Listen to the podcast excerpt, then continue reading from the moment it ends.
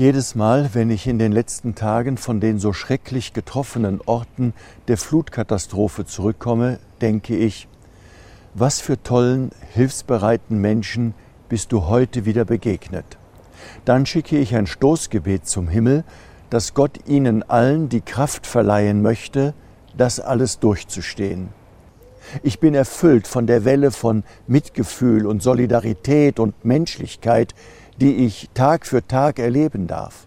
Erftstadt, Bliesheim, Liebla, Monheim, Opladen, Schlebusch, Euskirchen, Odendorf, Flerzheim, Rheinbach, Bad Münstereifel, Leichlingen und dort, wo ich noch hinfahren werde, das sind Orte der tiefen Erfahrung, wie es ist, gemeinsam eine Not durchzustehen.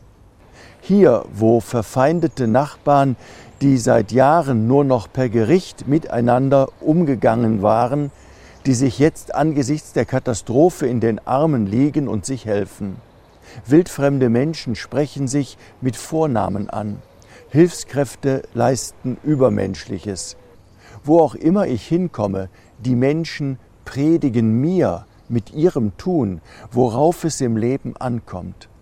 Jemand, der sich selbst als Atheist bezeichnet, fragt, ob er mit in die am Abend geöffnete Kirche kommen dürfe, um ein wenig zur Ruhe zu kommen. Sein Bungalow wäre von Wasser überschwemmt worden, er sei durch das Geräusch des hereinflutenden Wassers wach geworden und habe sich gerade noch retten können. Dass mir das gelungen ist, das hat wohl was mit dem zu tun, was ihr Christen Gott nennt, sagt er. Und dann aber auch diese Verzweiflung. Eine alte Frau erzählt mir, wie sie kürzlich erst in eine Senioreneinrichtung umgezogen ist und so vieles zurücklassen musste. Das wenige, was sie mitnehmen konnte, hatte sie in ihrer neuen Wohnung und dem Keller der Senioreneinrichtung untergebracht. Jetzt sind Keller und Wohnung überflutet. Alles ist weg, die Erinnerungen an ein ganzes Leben. Die, die ihr Leben gerettet haben, erzählen, wie sie alles in Gottes Hand wissen, obwohl sie alles verloren haben. Und bei allem Elend zeigen alle so viel Mitgefühl. Immer wieder höre ich, dass es anderen ja noch viel schlimmer geht. Und keiner ist sich zu irgendwas zu schade. Pfarramtssekretärinnen, Kirchenmusikerinnen, Erzieherinnen, Kirchenvorsteher und PGR-Mitglieder, Verwaltungsleiterinnen und Verwaltungsleiter und auch pastorale Dienste stehen völlig verdreckt in Gummistiefeln vor mir und räumen den Schlamm weg. Und die vielen Jugendlichen nicht zu vergessen.